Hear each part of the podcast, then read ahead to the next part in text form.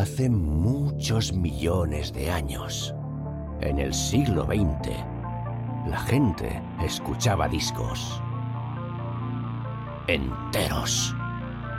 Y a veces se los prestaban y luego hablaban de ellos. Con ustedes, Disco Prestado con Marc Aliana.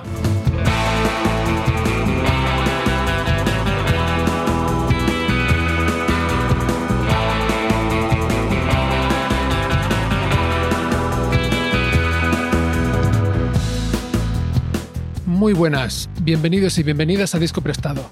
Este es el quinto de los seis episodios que dedicaremos al disco The Rise and Fall of Ziggy Stardust and the Spiders from Mars de David Bowie, con el cantante y compositor Héctor Jerónimo como invitado. Como siempre, si no habéis escuchado los episodios anteriores, os recomiendo que empecéis por ahí. Aprovecho para recordaros que podéis seguir arroba Discoprestado Podcast en Instagram, Facebook y YouTube y enviarme vuestros comentarios, ya sea por allí o escribiendo a discoprestado.proton.me. Tenéis los enlaces en la descripción del episodio. Y dicho esto, vamos allá. En el episodio de hoy, Héctor Jerónimo y yo hablamos de la música, los sonidos y las letras de las tres canciones siguientes de Ziggy Stardust, Lady Stardust, Star y Hang On to Yourself, el magnetismo de Mark Bolan, cantante, guitarrista y compositor de T-Rex, algunas de las características estéticas y musicales del glam rock, la influencia que Ziggy Stardust tuvo sobre el movimiento punk y la confluencia en los años 70 de una industria discográfica en pleno auge y un entorno cultural que propiciaba el riesgo y la creatividad. Y por el camino nos encontramos con Tina Turner, Nine Inch Nails, Smashing Pumpkins, Placebo, Los Ramones, los Sex Pistols, Mick Jagger y David Beckham, entre otros. Así pues, sin más preámbulo, Héctor Jerónimo nos presta The Rise and Fall of Ziggy Stardust and the Spiders from Mars.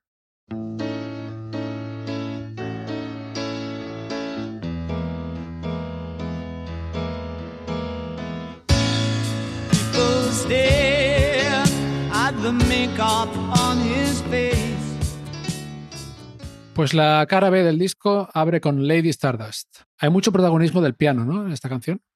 Sí, sí. Mira, fíjate que estoy grabando unas versiones de Bowie, estoy haciendo un show unipersonal a piano-voz y todo gira alrededor de esta canción, que es la canción con más piano y yo creo que también la canción de amor de este álbum. Sí que el protagonista es el piano, la voz es, vamos, increíble. En esta canción es una voz que creo yo que es a nivel interpretativo, pero de cantante, tiene una calidad increíble. Lo veo a Bowie, como mucho más suelto en esta canción.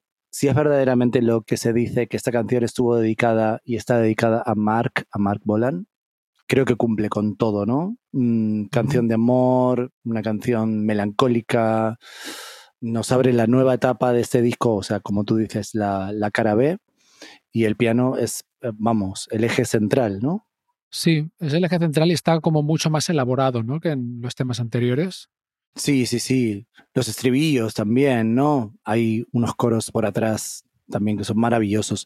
No sé si en esta canción todos los coros son de Bowie, porque escucho ahí otro color de voz por ahí en los coros. Yo creo que es Mick Ronson, sí, ¿eh? tienes razón, sí, sí. Sí, creo que hay ahí como una mezcla, ¿no? De voces, ¿no? Para darle como un poco más de apertura a la canción.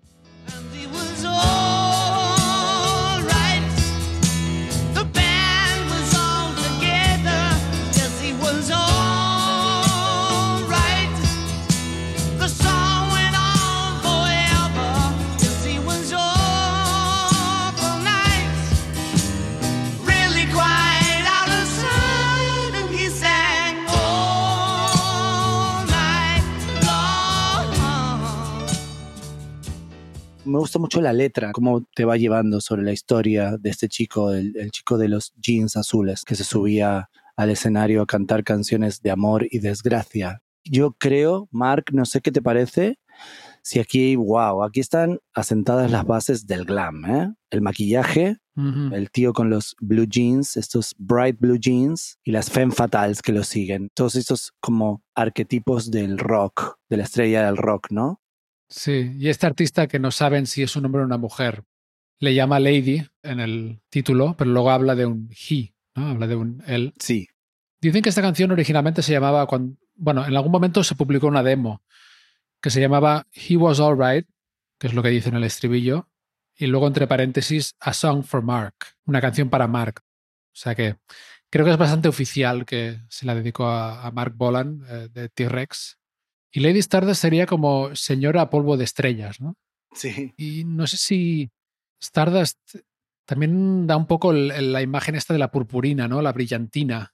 Fíjate tú qué casualidad, ¿no? Esta canción la tocamos hace poquito en el Teatro de la Buena Sort, ahí en, en Barcelona, y la hice con unas gemelas bailarinas de Magical Twins y canté esta canción, piano-voz.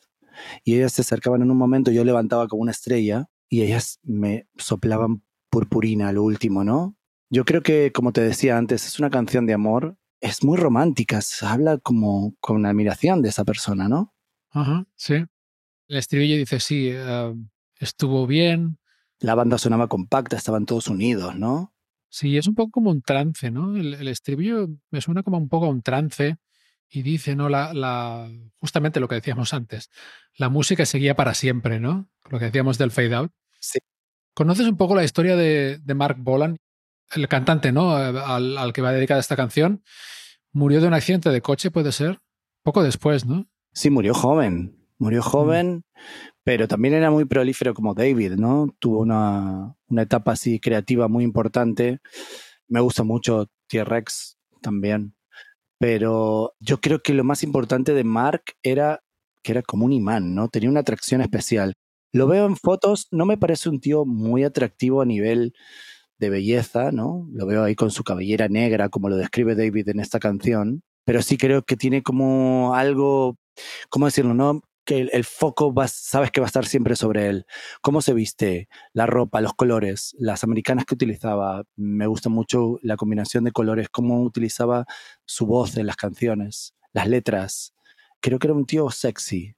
Tenía un atractivo muy sexy al cantar y al interpretar. Y yo creo que eso era lo que le gustaba a David. Ajá. Sí, tenía este. Yo, a ver, yo cuando pienso en el glam, pienso en T-Rex, obviamente. Pero a veces pienso que algo me suena a glam, pero no sé cómo definirlo musicalmente. Por ejemplo, me viene a la cabeza este cantar como susurrando casi con la octava por encima también. Esto lo hacía mucho, ¿no? Sí, sí, sí. Este tipo de ritmo también. A veces oigo a, bandas más de ahora que me parece que son a glam, pero no tengo muy claro tampoco qué es en cuanto a sonido puramente. ¿Sabes lo que quiero decir? Sí, lo que yo también comprendo como algo glam es como algo también que, aparte de la composición de las canciones, ¿no? Un alto componente rock, ¿eh? Siempre, siempre, siempre el cantante, gran protagonista, con ese imán, con ese atractivo que decíamos, la sexualidad, lo sexy en la interpretación y aparte, pues esa brillantina, ¿no? No sé cómo explicarlo. Hay veces que escuchas una canción y te suena glam y te la imaginas ya, tienes una imagen como preconcebida. No sé si me explico con lo que quiero decir. O sea, yo creo que todo este tipo de artistas, cualquier director artístico para un videoclip se debe haber sentido maravillado, ¿no? Porque son artistas en que enseguida los pones adelante de una cámara, saben cómo desenvolverse y te empacan la canción, como decíamos antes, ¿no? En, un envoltorio completamente pop, apetecible, visual y atrapante, ¿no?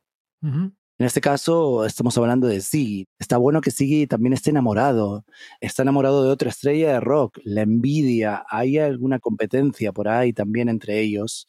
Y qué bueno que en este disco le dedique una canción de amor. Qué cool. Sí, sí, sí. extraño que un hombre le dedique una canción a otro hombre y que también sea parte de sus influencias. David lo dice en todas sus biografías, habla de Mark como una de sus grandes influencias. Y aparte, en algunos momentos lo, lo, dice cabreado, que le cabreaba que facture tantos sencillos importantes y que, y que él en ese momento pues estaba construyendo todo su edificio artístico, ¿no? Pero me gusta mucho que sea tan humilde de dedicarle una canción a uno de sus ídolos, influencias o competencia. ¡Wow! Sí, aparte es esta autorreferencia de la que hablábamos antes, la referencia hacia su propio mundo artístico. Y es un tributo muy bonito. Describe la sensación de ir a verle a un concierto, ¿no? De ir a ver a Mark Bolan. Me hace mucha gracia la segunda estrofa, la de las femmes fatales, las mujeres fatales emergen de las sombras. Y luego al final dice, sonreí tristemente por un amor al cual no podía corresponder, uh, obedecer. From shadows to watch this creature bear.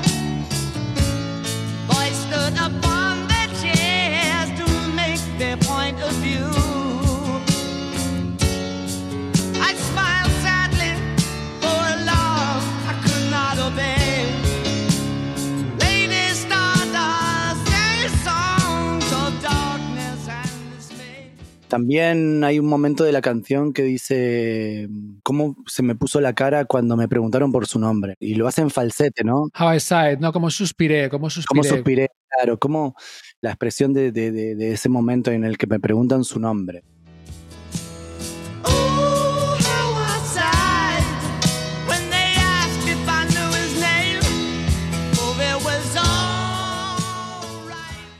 Y vuelve al estribillo. Este ejercicio de hablar de otro artista con tanto amor y crear algo que va a quedar para siempre dedicado a esa persona es muy lindo de Bowie. Había leído en algún momento que también Rebel Rebel, otro de sus éxitos, de otro disco obviamente, pero que Rebel Rebel estaba dedicada a Mick Jagger, que más ah, era una, una, ironía sobre un tío rebelde que tenía loca a su madre que no sabía si era hombre o mujer. Mm. Pero esta sí que es una canción de amor, no es una canción irónica, no hay en ningún momento una risa o una broma hablando de la otra persona, sino que veo versos como bonitos, veo cómo lleva a ese personaje tan misterioso y tan sexy hacia un lugar como oscuro también. Sí. Antes hemos dicho que Andy Warhol no le gustó la canción que Bowie le dedicó, dicen. Me pregunto si Mark Bolan recibió esta canción y cómo la recibió. La verdad que no lo sé. Si me hubieran compuesto este tema a mí, ay Dios. Qué lindo regalo. Sí. Sí, sí, sí. Hacia el final de la canción, Bowie dice. Parece que diga Get some pussy now. Sí, eso es enigmático. Eso es enigmático porque me suena como hasta sucio, ¿no? Sí. Hay algo raro ahí. Get some pussy now sería como ve a echar un polvo ahora, ¿no? Exacto, get your pussy now. Pero pussy es concretamente eh, hablando de mujeres, ¿no? Sí, sí. Como si ya se hubiese acabado esa ola romántica y bueno, ya te puedes bajar del escenario y puedes ir a conseguirte una chica como estrella de rock, ¿no? Puede ser. Es enigmático porque aparte está como muy de fondo y lo dice hablado.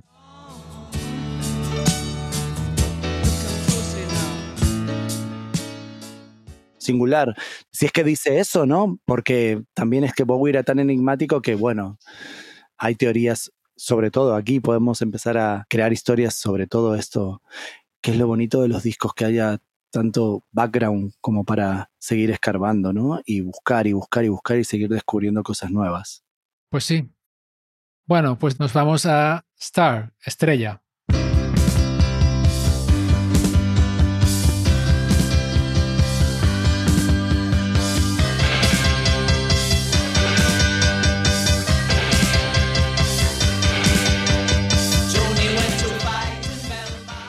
Que dicen que se llamaba Rock and Roll Star antes. Hubiera estado bueno también ese nombre, ¿eh? Pero Star también es, bueno, el concepto del espacio que está en todas las canciones, la estrella, ¿no? La estrella, eso es algo, algo admirable. Miramos las estrellas y nos quedamos como embobados, ¿no? Una estrella puede ser también una estrella de rock o puede ser un guía.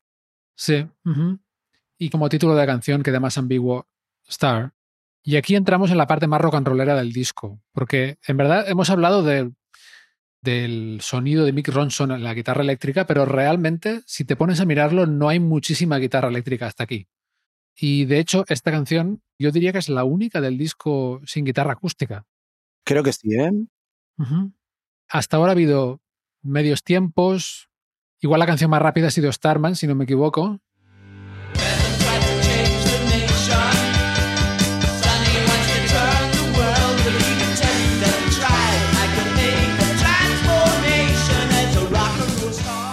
como un boogie también, ¿no? Esa canción es como un boogie. Ahí está Little Richard también, ¿eh? Yo le veo. Lo veo ahí.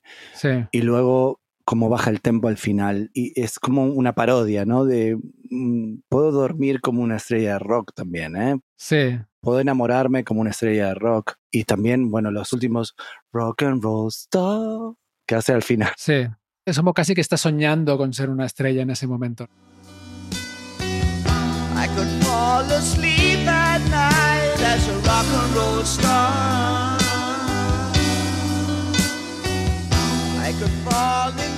Y luego después de esto hay un falso final también. Y hay una coda instrumental.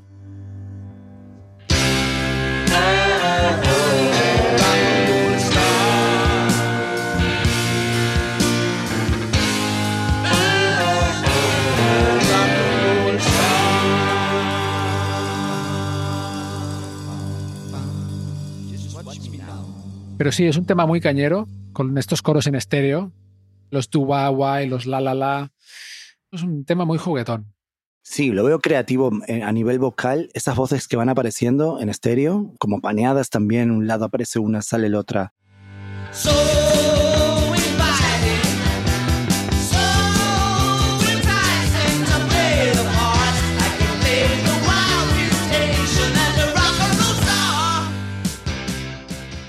Qué temazo a nivel también teatral. Había leído que este es el tema más teatral de todos. No sé si puedo estar de acuerdo. Creo que todos los temas son muy teatrales. Sí que este lleva su trabajo porque creo que el tema pasa por como unas dos o tres fases. Tiene muchas partes, pero interpretativas, todo el tiempo recordándote que es una estrella de rock. Va a ir a comer a un restaurante y va a comer como una estrella de rock. Va a dormir y va a dormir como él puede hacerlo. Si quedaba poco claro, este es el tema en el cual David o Siggy te recalca que, oye, mm, cuidado, soy una estrella del rock.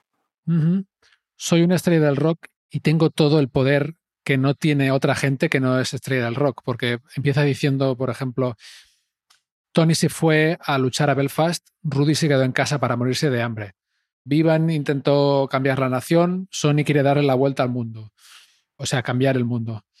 Podrá decir que lo intentó, pero responde a todos estos intentos fallidos de cambiar las cosas diciendo yo podría hacer que todo valiera la pena o hubiera valido la pena, según como lo leas, siendo una estrella del rock. O sea, como estrella del rock puedo hacer todos estos cambios, ¿no?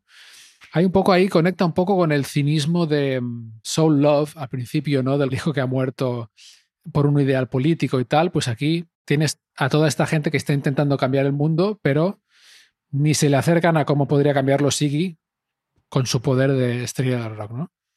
Sí, todo cantado en un boogie, ¿no? Porque mm, has nombrado tantas cosas, Mark. Tú fíjate, otra vez la guerra, otra vez el que logra, el que no logra, el que arriesga, el que no arriesga, pero él sí que lo logra. Él sí que arriesgando y siendo una estrella de rock puede con todo. Tiene el poder. En realidad gira alrededor del poder de, de Ziggy esa canción. Esa parte, Ujú. creo que te digo de verdad, siento que va sobrado en esta interpretación. ¿Sabes lo que te Ajá, digo? Como que ajá. va. I can fall asleep right now as a rock and... O sea, mm, puedo hacer lo que quiera. Y se nota en la interpretación. Es que yo lo siento de esa forma. Es que hay veces que me parece hasta como irónico algunas partes. Rock and roll star. ¿Sabes? Como. Sí. ¿No? Sí, igual es esa la parte teatral también a la que te referías cuando la gente ha dicho que suena muy teatral. Suena más a musical.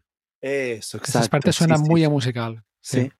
Las guitarras lo que hace. tararara, Rock and roll star. Wow. Me encanta esa sinergia en que hay entre ellos dos, ¿eh? porque el piano, guitarra y voz y cómo suena todo mezclado es un viaje. ¿eh? Ujú. Sí, sí. Y nos tenemos que imaginar que Mick Ronson además preparaba la banda, al bajista y al batería, ¿no? Con las instrucciones de Bowie.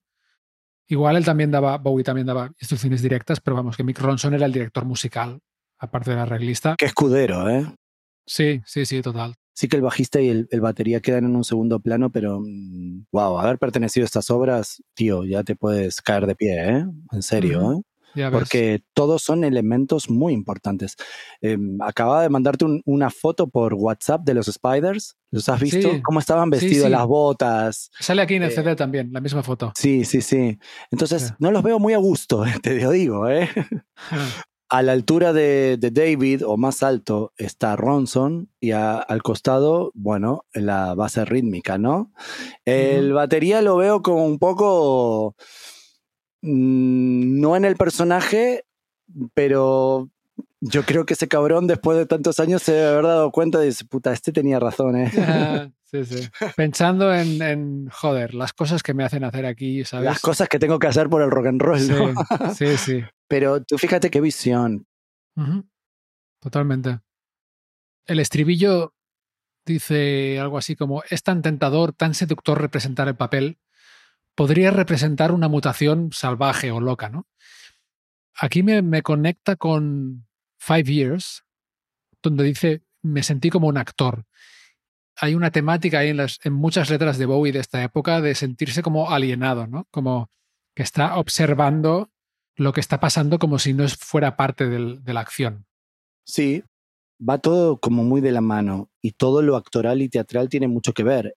Lo que hablábamos, el personaje, cómo el personaje se va comiendo a la persona, cómo esa persona de alguna forma también siente que está perdiendo esa humanidad. ¿Qué es lo que lo hace tan especial?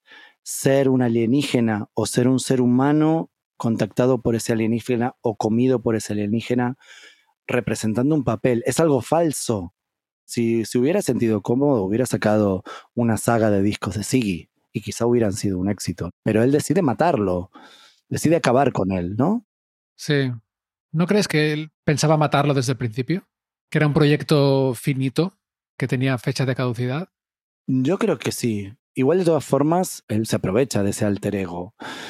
Hay algo cómodo en el artista en el cual tú, cuando usas un seudónimo como escritor, pasa lo mismo, ¿no? Ya sé, esa obra, y lo he escuchado mucho de David, cuando tú compones una canción ya deja de ser tuya.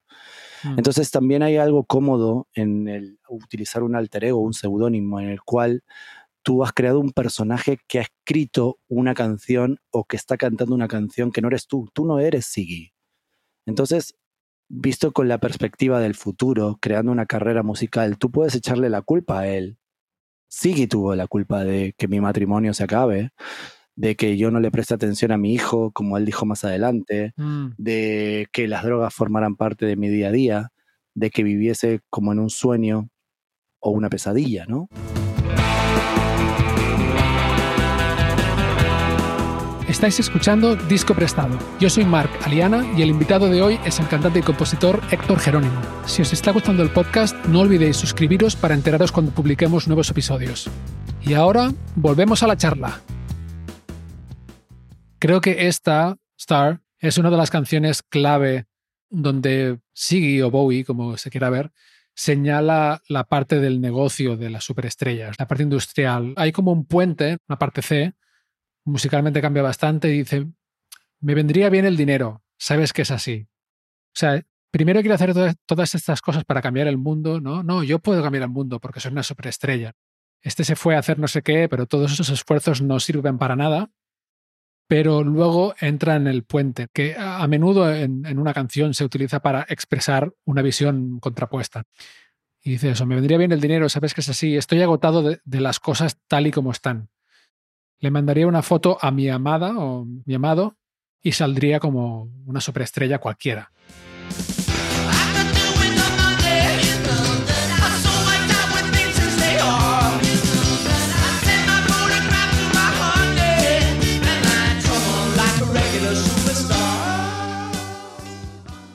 Y luego es cuando entra Jack en el podría dormirme por la noche como una estrella del rock, podría enamorarme bien, I could fall in love alright, como una estrella del rock. Solo le falta decir podría tirarme un pedo como una Sí. estrella del rock, ¿no? No, y aparte me, me estaba recordando cuando comenzamos a charlar de la parodia también, ¿no? De el, venga, un, es un artista fabricado, una estrella de rock fabricada, y esta canción también habla como de eso, ¿no? De la parodia, de venga, yo puedo con todo porque soy una estrella, o sea, no, no es que tenga ni talento, ni esto, ni el otro, simplemente que por ser una estrella tengo el control. ¿Sabes lo que te digo? Entonces, también es como una parodia de, de todos estos artistas tan de plástico, ¿no? Que ahora, lamentablemente, abundan mucho.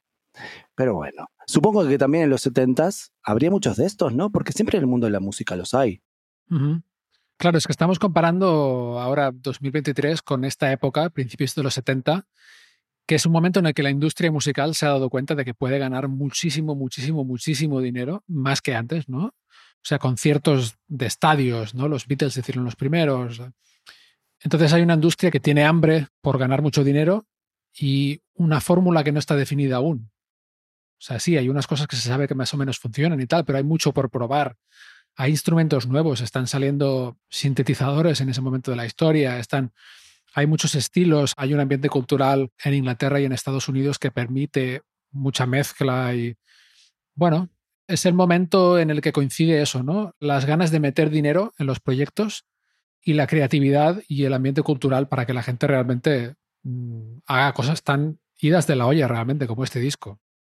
Y oye, hablando de la muerte de Siggy, Bowie no llegó a resucitarlo nunca, ¿no? Seguramente le ofrecieron muchísimo dinero muchas veces por volver a hacer eso. Sí, yo creo que también su universo musical se ha expandido hacia otros estilos. Tú piensas que después vinieron los ochentas y este increíble artista también se adecua a esa nueva era. Es increíble cómo muta de repente hacia el Duque Blanco estos personajes tan pop. Saca Let's Dance, se junta con artistas como Tina Turner, Eurythmics. Luego, más adelante en los 90, vuelve a evolucionar y se vuelve a juntar con Smashing Pumpkins, Nine Inch Nails, Sí. Placebo. Es tan ecléptico, ¿no? Es un tío muy inteligente, muy listo. Creo haber leído y visto entrevistas hablando sobre Internet, que dices, este tío era un puto mesías. Se está hablando de los ordenadores. Dices, ¿cómo puede ser que este tío sepa que la música digital, que la música se iba a vender, se iba a comercializar de otra manera, cómo se vendió su catálogo? Todo esto tiene que ver con algo, aquí había una sustancia, una inteligencia que estaba por arriba de las normales. No es pura improvisación que puede tener esa naturalidad que lo que hablábamos antes, ¿no? Lo espontáneo, tal, sí, sí, sí, pero aquí había un cerebro que estaba funcionando, un cerebro artístico muy, muy, muy potente. Sí, sí. Y muy iconoclasta e innovador, visionario. Exacto. Ah, solo un apunte más sobre la canción Star. Vuelvo otra vez a lo de dormirse como una estrella del rock. Me hace mucha gracia que la canción conecte con estas cosas cotidianas, como si hubiera una forma de dormirse por la noche Sí, de estrella del rock, exacto. que es la forma en que se duermen todos los humanos. ¿no? Me encanta. Si me preguntas, es la parte, mi parte preferida de la canción, porque se- es como que se ríe, ¿no? Es Sí, lo que hablábamos sí. antes, una parodia. Me puedo dormir y voy a ser perfecto como una estrella de rock, ¿sabes lo que te digo? O también mostrarte de, oye, yo también duermo. Soy alguien que puede parecer normal, pero cuidado, soy diferente. Porque lo hago como una estrella de rock. Sí, ¿Cómo es dormirse como una estrella de rock? No lo sé. Pero tú fíjate que hay muchos artistas iconos que siempre marcaron eh, ahí como eso, ¿no? De eh, Marilyn que decía que dormía con unas gotas de Chanel desnuda, o todas esas cosas tan misteriosas de, de las stars, ¿no? Como esa canción. sí. A veces los publicistas también. Es marketing, Mark. Sí, es, Fíjate, sí, es sí, todo sí. puro marketing. O sea, ¿cómo te muestro yo que soy diferente a ti? Pues, pues, puedo dormir como una estrella de rock. De hecho, había, hubo una vez un experimento que filmaban a, a David Beckham durmiendo, ¿sabes? Ajá. Lo filmaban durmiendo y lo pasaron en un museo. ¿Qué dices? Y lo ponían y parecía, claro, para parecer un ángel. Sí, sí, sí, hay una obra de un artista que lo filma David, David Beckham, ¿no? Cuando estaba en su auge de fama en el mundo del, del fútbol y de la moda. Y hay una obra que lo toman durmiendo, acosta- recostado sobre una almohadita y lo ves está todo tatuadito, guapo, su pelito, tal, claro. Y siempre se me viene esa imagen. I can fall asleep right now as a rock and roll star. Puedo, es como un ángel durmiendo. Hasta dormir lo hace diferente, ¿no? Qué gracia que tiene. Qué, qué lindo, qué particular es. Ajá, sí, sí. Muy bien, pues si te parece, vamos a la siguiente canción, Hang On to Yourself, que sería, yo lo traduciría como No pierdas la cabeza, ¿no? Exacto, sí. Enlazando también con esa obsesión, digamos, de Bowie con no volverse loco. Y iba, iba a preguntarte una cosa. Hemos mencionado el marketing muchas veces. ¿No es cierto que Bowie estudió marketing? La verdad que no lo sé. Yo tengo entendido de que en todo esto, como tú has dicho, es muy potente la imagen de su mujer y todo lo que ella le enseña de alguna forma, ¿no? Porque ella tiene muchísimas conexiones, es actriz también, acepta a Bowie como es, su libertad también. Muchos artistas no tienen la suerte de tener una mujer o alguien al lado que les dé y les aporte todo este tipo de, de color a toda su carrera, ¿no? Porque desde los trajes, los diseños, cómo se comportaba, el maquillaje. Con el aspecto shock. ¿no? Sí, era un as de la mercadotecnia. Y sobre todo con cómo hacer establecer estos ahora cómo hacemos nosotros este networking no de comunicarnos entre nosotros para que se gesten cosas y dinámicas no Muy interesante el personaje de, o la figura de Angie Bowie. Como catalizador, ¿no? Un poco a lo mejor como para lanzarlo al, al shock, al, al llamar la atención, a tener más morro, ¿no? Como diríamos aquí. sí lánzate tienes las características las cualidades pero acuérdate de una cosa no solo basta con una canción basta con cómo la vendas cómo se la muestres al mundo Ahora tenemos otras herramientas, pero tú imagínate en ese momento, ¿cómo llegabas a la gente? Tenías que ser un shock. Decían que los pósters de Aladdin Sane la gente los arrancaba, algunos porque decían que no podían ver esa imagen, que parecía un muerto, pero hay otros que lo- los arrancaban porque los querían llevar a su cuarto, porque querían parecerse a él, porque querían de alguna forma vivir esas canciones y hacerlas suyas.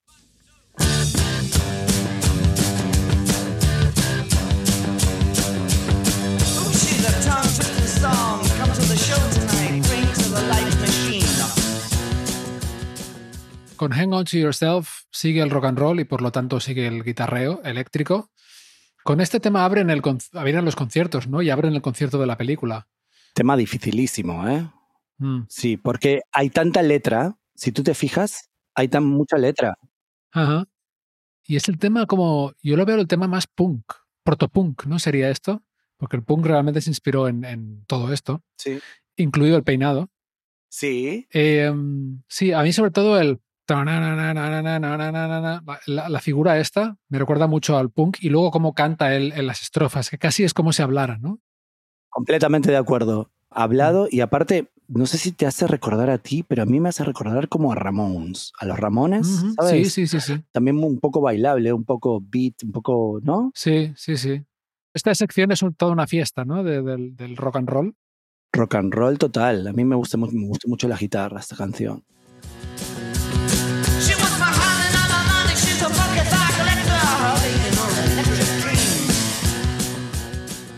Y si las estrofas son tan punk o protopunk, el estribillo es como muy glam, ¿no? Eh, tiene la- las voces estas en las octavas, que me recuerda muchísimo a, a T-Rex, ¿no? A Mark Bolan que hablábamos. Sé que hay unas palmas, ¿no? Marca ahí. Sí, hay unas palmas. Come on, Sí.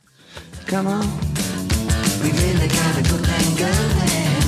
Come on, come on. If you think we're gonna make it, better El bajo diría que está tocado con púa. No es el único tema del disco, pero es muy punkarra eso también.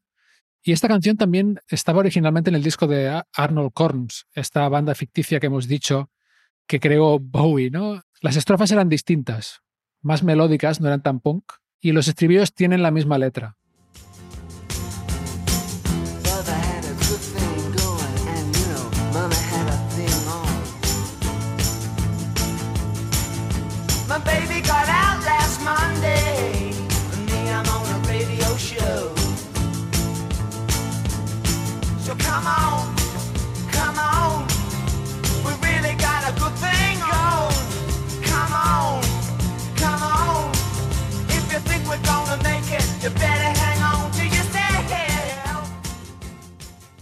Es una canción a mí me, me atrapa mucho porque sí hay ya de alguna forma, pues venga, ha nacido el glam, ha nacido el rock and roll, está aquí sí con nosotros y esta sí que es una canción puramente punk, rock and rollera, como tú decías, el peinado, todo eso. Tú sabes que Johnny Rotten se ha inspirado en su peinado este de los Sex Pistols, pues en Ziggy, Ujú. así que me imagino este ser andrógino ahí cantando esto, que no se te vaya la olla, ¿no?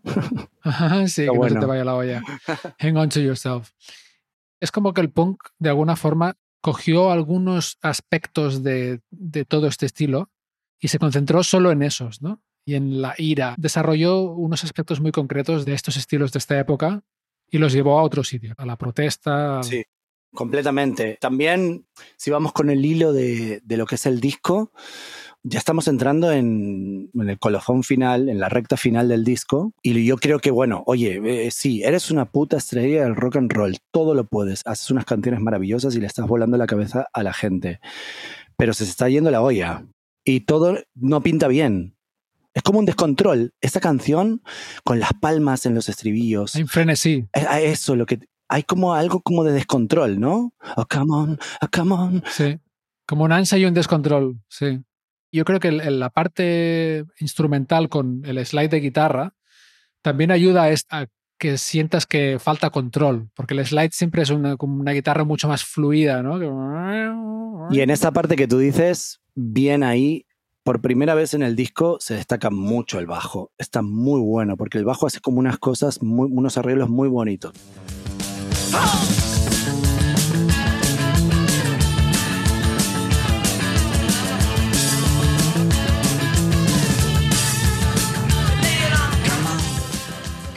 Bien rock and rollito, ¿eh? Sí, sí, sí. Hay unas pocas partes a lo largo del disco donde realmente el bajista se va un poco más y, y está muy guapo, es verdad. Le da una variedad que está muy buena. Por fin mi lugar, dijo. si tienes 10 segundos, adelante. Aquí, es tu oportunidad. Y qué bueno, qué bueno que lo haya aprovechado así, ¿no? Tú imagínate, ¿eh? Ah. qué presión para esos tíos también, ¿eh? Te digo, ¿eh? Sí, sí, sí. Siempre hablan de él como una buena persona, tío. Eso me gusta mucho también, me atrajo mucho de David, que todos los músicos que veo, y no por quedar bien, porque uno podría, ¿no? Sacar un poco de suciedad y, y- vender también libros, ¿no? O vender anécdotas. Sin embargo, lo veo como un músico que dejaba que los otros tengan su sitio. Obviamente, siempre desde su pedestal de protagonista, ¿no? Pero creo que este sitio que ocupa el bajo en esta canción es importante, es importante porque los bajistas pobres siempre están como relegados, ¿no? Al, al- Sí. al bloque, como te dije antes. Sí, sí, sí. Y seguramente es parte del genio de Bowie también, porque él tocó con muchos mm, músicos distintos, productores distintos. El hecho de que supiera animar, o sea, sacar lo mejor de cada persona involucrada, ¿no? Sí, sí, como decíamos antes, que los spiders se pongan esas botas o que se vistan o que se maquillen o que sean más femeninos. Yo los veo en la foto, los veo muy masculinos, a lo que él seguramente hubiera querido, ¿eh? Ajá. Bueno, ayudan a que resalte su feminidad, ¿no? El hecho de que sean tan machotes los demás. El contrapunto, ¿no? Como decíamos antes, entre él y, y Ronson, Sí. ¿no? Mm. Pues bueno, aquí en Hang On to Yourself, Siggy y los Spiders from Mars están. Que por cierto, no lo hemos dicho, los Spiders from Mars significan las arañas de Marte, ¿no? Em, Siggy y las arañas están empezando a triunfar, ¿no? Es como que la cosa ya fluye. En las estrofas, yo creo que habla más Siggy, en los estribillos el resto de la banda. Las estrofas, por ejemplo, la primera, Siggy cuenta que una chica explosiva, digamos, va a ir a verla el show de esta noche. Dice, She's a tongue twisting storm. Es una tormenta de, de- de- o sea, como de remolinos de lengua, ¿no? Lo puedes ver como algo sexual o podrías verlo como una referencia a las drogas también. También, Que también. sabemos que a la Sí, gente le sí. da, ¿sí? Le da por mover la boca un poco, según qué drogas. Em, hay referencias religiosas otra vez, ¿no? Dice, praying to the light machine en algún momento, orándole o rezándole a la, a la máquina de, de luz. Suena muy espiritual, pero también podría ser los focos, otra vez, ¿no? Sí, otra ironía con los focos de las, las estrellas de rock, ¿no? Esos focos que en realidad no son la luz que deberías de seguir. Quizás sea una luz ficticia que te lleva a un sitio donde te pierdas, estés perdido, ¿no? Esos focos que tienen que ver más con el escenario y con la iconografía del rockstar, otra vez. Y en el estribillo, yo creo que es más la banda, ¿no? Que le dice a Siggy, venga, venga, nos está yendo muy bien. We really have a good thing going. Si crees que vamos a tener éxito, mejor que no pierdas la cabeza. Mm, claro, están preocupados porque se le vaya la olla a Siggy, ¿no? Es como una respuesta de la banda, ¿no? Y aparte creo que también hay coros, ¿no? De la banda, ¿no? Hay coros, come on, come on, sí. Las voces cambian, incluso cuando es Bowie, suena distinta la voz. Maravilloso, sí, sí, sí. Es otro personaje, el personaje que de la banda que responde. Interactúan entre ellos, está bueno eso. Sí. Me gusta mucho que haya ese juego, ¿no? También, oye, si quieres que nos vaya bien, mm, que no se te vaya la olla, ¿no? Sí. Y sí, muy teatral, ¿no? Esto, como decías, es un aspecto muy teatral que haya un diálogo dentro de la misma canción. Y nada, pues acaba repitiendo las partes instrumentales de slide de guitarra, pero con la voz repitiendo come on y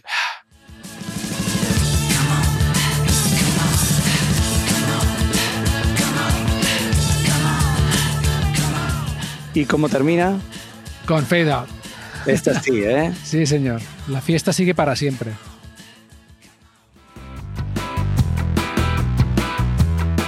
Y hasta aquí el penúltimo episodio de Disco Prestado que dedicaremos a Ziggy Stardust. Si habéis empezado a seguir el programa recientemente y tenéis ganas de más, os recuerdo que hasta ahora he charlado con invitados variados sobre discos de artistas como Radiohead, Pink Floyd, Goldfrapp o Genesis, entre otros. Podéis encontrar todos los episodios en vuestra plataforma de podcast habitual y en discoprestado.com. Y eso es todo por ahora. Volveremos el próximo jueves con el sexto y último capítulo dedicado a Siggy.